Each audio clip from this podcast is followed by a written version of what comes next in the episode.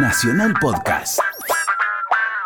Hablando de esta eh, secuencia de, cosas que venimos conversando, vamos a hablar un poco, un rato solo sobre técnicas. La técnica de cómo armar tu propia banda. Cómo armar tu propia banda con, con- con pocos elementos. Mirá lo que te digo. Vos tenés que conseguir un tambor, un bombo y una guitarra criolla.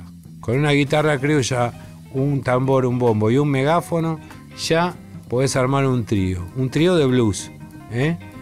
Eh, bueno, ¿cómo armamos un trío de blues? Bueno, ahora, ahora les voy a explicar cómo armamos un trío de blues. Espera. Suponete, mira.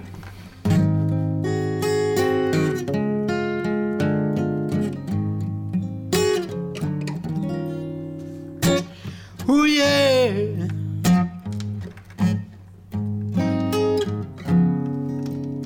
Este es el blues de Santa Fe.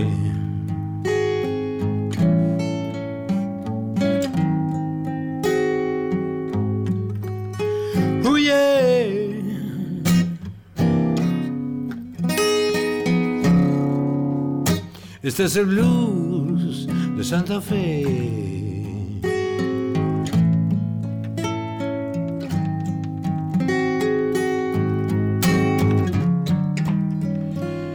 Tú tienes blues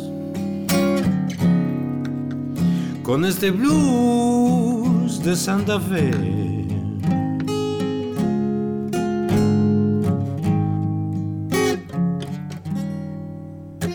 Acompáñame. Te mostraré unos campos Santa Fe. Uh, yeah. Tú tienes blues en Santa Fe.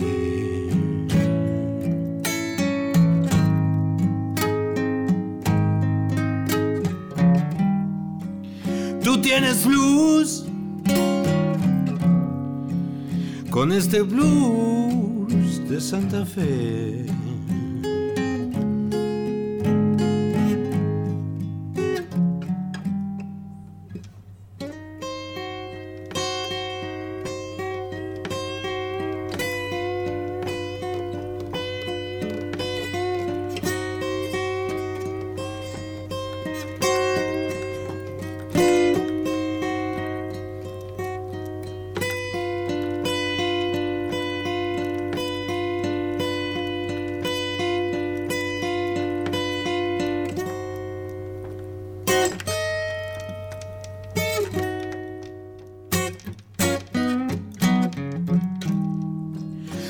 Tienes blues.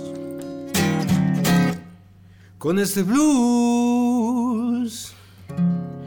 con este blues,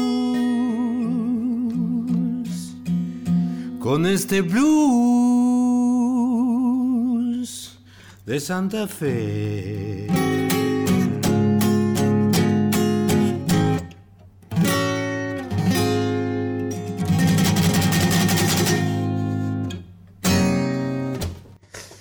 Eso es un blues, vos podés a eso sumarle una pandereta, suponete, un megáfono. Solamente con eso ya tenés tu banda de blues formada. O sea que, eh, digamos que de alguna manera esto yo sé que no se está perdiendo porque al haber escasez de todo tipo eh, es recurrente que esto sea inevitable, ¿no? Ese también el origen de, del folclore. Vos fíjate que yo el otro día estaba viendo por televisión un documental sobre estas, viste estos lugares de estas tiendas donde compran y venden cosas y el tipo le dice un precio y el otro discute, después llaman a un experto que lo tienen guardado ahí en el sótano y le dice, no, esto vale tanto. El tipo cae, le cae un, chabón con eh, un tambor de la guerra de la guerra civil norteamericana. Ellos le dicen tambor de la guerra civil americana. Te puedo asegurar que es un bombo legüero de esos que se tocan, viste, tocan los chalchaleros y todos esos. O sea, no hay ninguna diferencia. Mirá la distancia enorme que había en esa época y los dos diseñaron el mismo eh, instrumento. Nada más que uno lo usaban para marcar el paso de los batallones para saber dónde estaba ubicado y los otros lo usaron para escabiarse una damajuana de vino cada vez que se comían un asado, ¿viste? Y bueno, es así. O sea, e, el origen de, de esa situación no varía mucho. Bueno, los instrumentos también son el resultado de una necesidad, una necesidad antropológica. Eh, yo me acuerdo que me enteré una vez por casualidad que nosotros tenemos acá, justamente en esta área donde nosotros estamos en Maipol 500, ¿no? Bueno, el, Luna Park, ¿dónde está? ¿En Buchart? ¿Qué altura de Buchart? Rápido. Ni sabés. Bueno, 400. Muy bien, va, venga para acá. Usted sí que sabe. Bueno, ustedes saben que más o menos por el año 1008 entre el 23 y el 40 y pico, Bouchard fue dueño de California. Sí, señor. ¿Sabías eso vos? Sí, desembarcó. Bueno, desembarcó. Monterrey también. ¿Sabés por qué es americana California? Porque Bouchard la vendió. Creo que la vendió, no sé, no quiero mentir, pero. Son unas buenas rupias. 23 ¿eh? mil dólares. No, no, bueno, en esa época. Ahora vos fijate. Con Hipólito Bouchard. Hipólito Bouchard. Gran Bouchard. Cuando se escriba la historia completa de Hipólito Bouchard, eh, muchos se van a sorprender. Bouchard. Bouchard. Bueno, eh, ese muchacho eh, después se volvió a no saber dónde está.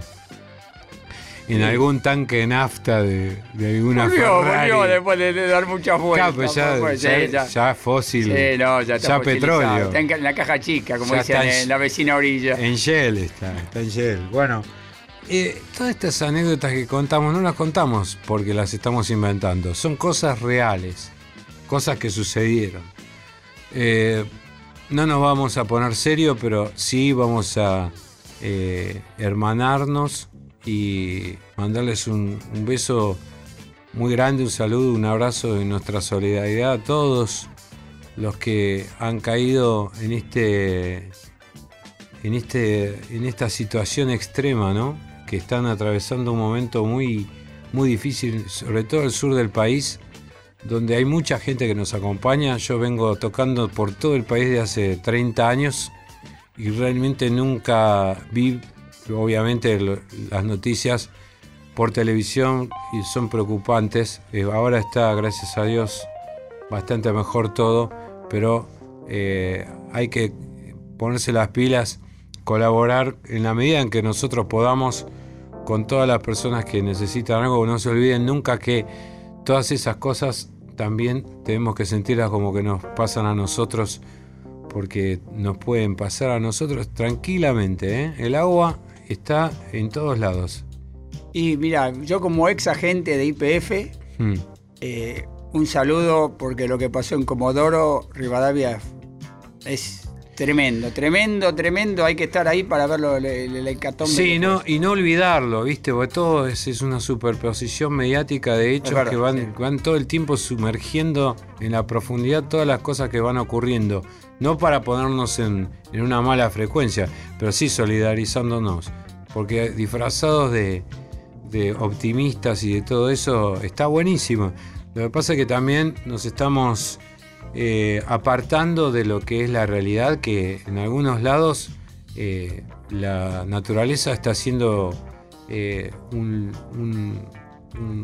se está manifestando de una manera que realmente sorprende. Y esto también es consecuencia de lo que hablábamos en el programa de la semana pasada con respecto a, que desde nuestro lugar, en alguna medida, como podamos, cuidemos un poco lo que está pasando alrededor nuestro. Yo no lo puedo lograr, te digo sinceramente, no lo logro. Dejo la canilla abierta hasta que no calienta, no la cierro, ¿viste? No sé, voy a tener que llamar a, no sé, a un sereno que ponga, ponerlo en el living para que me diga. Porque no me di cuenta de cuándo uso mucho el agua o cuándo la dejo de usar.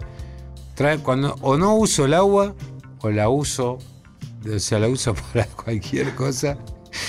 Yo sé lo que están pensando, no se olviden que están manejando y si se distraen pensando en eso que están pensando, se la van a pegar.